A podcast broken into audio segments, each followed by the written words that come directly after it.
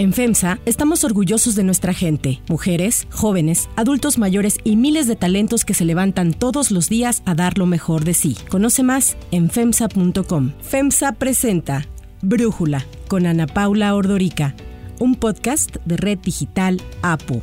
Hoy es viernes 10 de diciembre del 2021 y estos son los temas del día.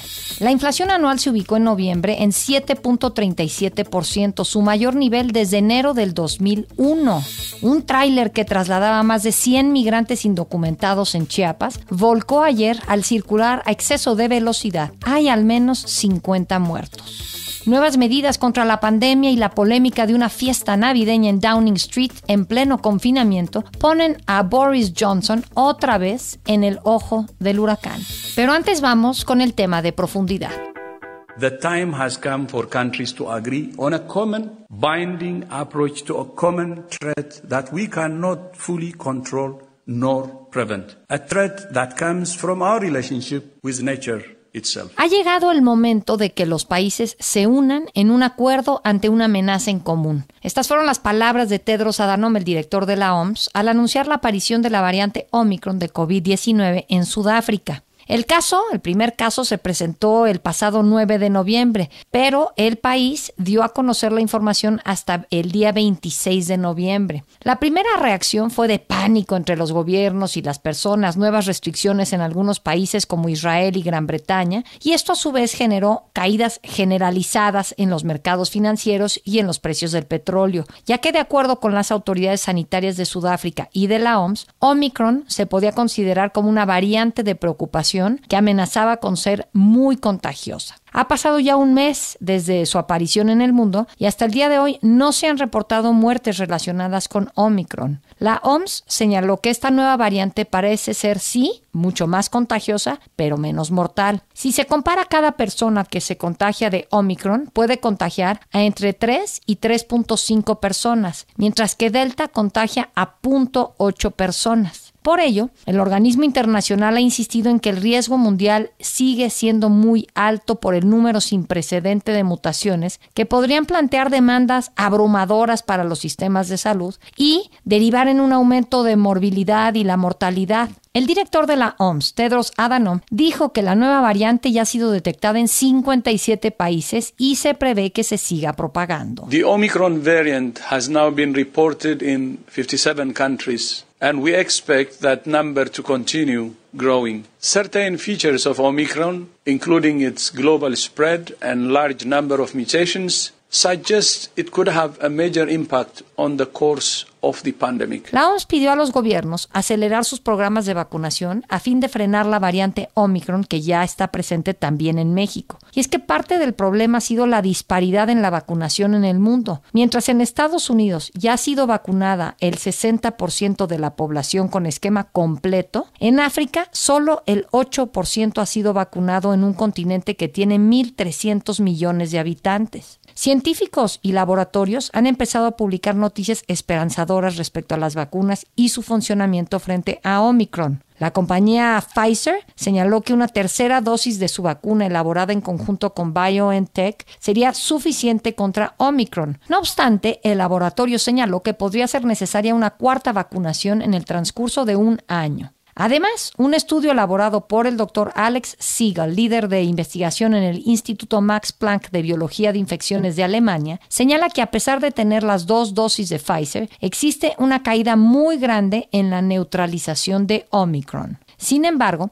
tener el esquema completo de vacunación y haber padecido COVID podría hasta cierto punto neutralizar a esta nueva variante. La buena noticia aquí es que el virólogo inicialmente tenía miedo de que frente a un virus que mutara tanto, las vacunas resultaran totalmente ineficaces, pero hasta ahora ese no es el caso. Mientras tanto, el laboratorio AstraZeneca y la Universidad de Oxford iniciaron un protocolo de investigación para desarrollar una nueva vacuna contra COVID-19 que sea eficaz para enfrentar el contagio por Omicron y en consecuencia se puede evitar la enfermedad grave y la muerte. Por el momento, aún no se puede saber si la vacuna de AstraZeneca que se aplica en México es eficaz contra la variante Omicron. Por su parte, la empresa china Sinovac prevé tener lista en tres meses una nueva versión de su vacuna contra COVID-19, la CoronaVac, adaptada a la variante Omicron. Otros laboratorios como Novavax, Johnson Johnson, Moderna y el fabricante de Sputnik también están probando la aplicación de más dosis de sus vacunas para conocer el efecto que tienen en Omicron.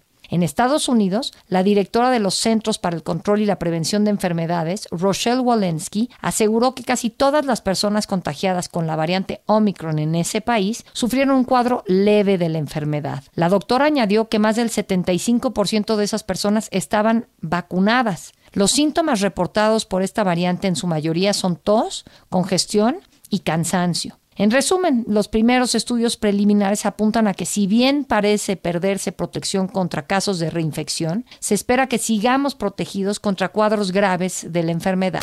El análisis.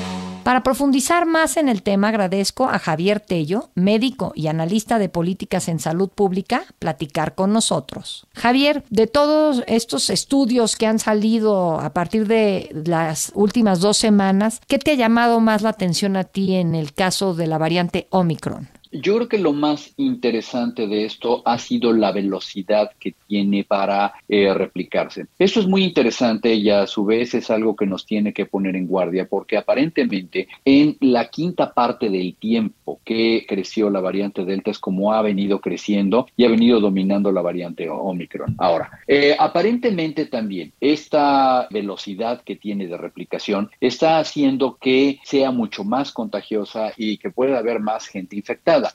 Aunque esta variante aparentemente es menos virulenta, es decir, causa una enfermedad menos grave y por lo tanto pudiera causar menos mortalidad, no es tampoco una señal, como bien lo dice el director de la Organización Mundial de la Salud, una razón para desconfiar, porque el hecho de que haya más gente enferma, del nivel que sea, de cualquier manera genera un impacto a los sistemas de salud. Y además es el preludio para que tengamos nosotros mayores complicaciones. Es decir, no porque sea una variante aparentemente más dócil, debemos de confiarnos. Por otro lado, yo creo que lo que sí debe de hacerse es reforzar mucho la vacunación. Este virus va a permanecer entre nosotros tal vez para siempre y va a seguir mutando y va a seguir habiendo variantes mientras la gente no esté inmunizada. Por lo tanto, yo creo que la mejor recomendación es ampliar nuestro esquema de vacunación, el tener mucho más gente vacunada en todos los niveles y aplicar los refuerzos que hoy ya son más necesarios que nunca. Ahora, fíjate que me dio la impresión de que cuando surge esta variante y sabemos de ella, la gente que son antivacunas estaban contentos, entre que estaban contentos los antivacunas y entre que otros estaban enojados porque decían todo esto es una estrategia de las farmacéuticas para seguir exprimiendo dinero con el cuento de que hay que vacunarnos. ¿Qué piensas de esas posturas, Javier? Son disparates. La realidad de las cosas es que los virus mutan, así es como se hace,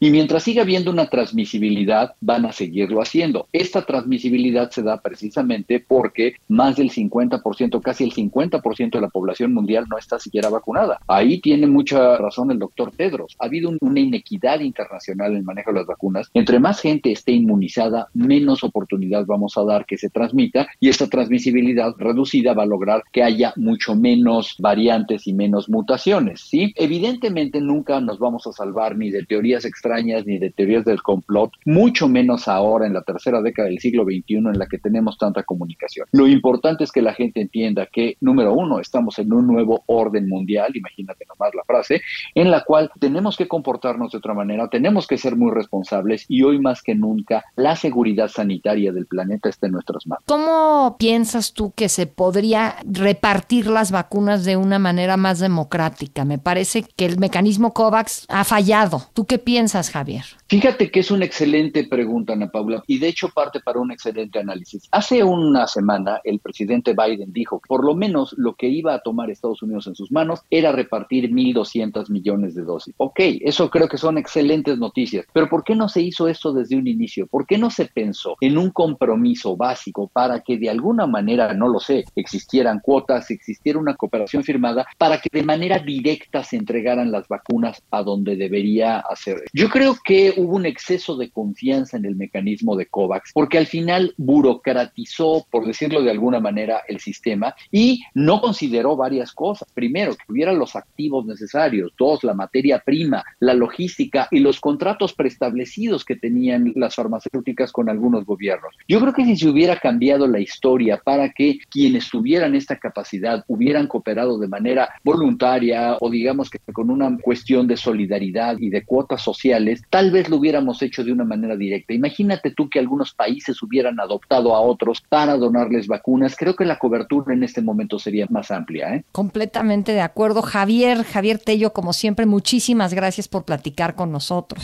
Si te gusta escuchar Brújula, te invitamos a que te suscribas en tu aplicación favorita o que descargues la aplicación Apo Digital. Es totalmente gratis y si te suscribes será más fácil para ti escucharnos. Además, nos puedes dejar un comentario calificar el podcast para que sigamos creciendo y mejorando para ti. Hay otras noticias para tomar en cuenta. 1. Inflación. La inflación anual se ubicó en noviembre en 7.37%, su mayor nivel desde enero del 2001, según datos del INEGI. Para Brújula, Gabriela Siller, directora de análisis económico de Banco Base, nos habla sobre las expectativas de la inflación en México. La inflación en México volvió a superar las expectativas del mercado al ubicarse en una tasa anual de 7.37% y en una tasa mensual de 1.77%, es decir, la mayor inflación para un mes de noviembre desde 1998. Al interior de la inflación, el componente subyacente, que es aquel que determina la trayectoria de la inflación en el largo plazo, ha subido por 12 meses consecutivos. Con esto, pues también suben las expectativas de inflación para los siguientes meses, ya que en México la, la inflación muestra una inercia, o es decir, agarra vuelo. Se estima que la inflación en México pudiera cerrar este año en un nivel del 8%, que será la mayor inflación de cierre anual desde el 2001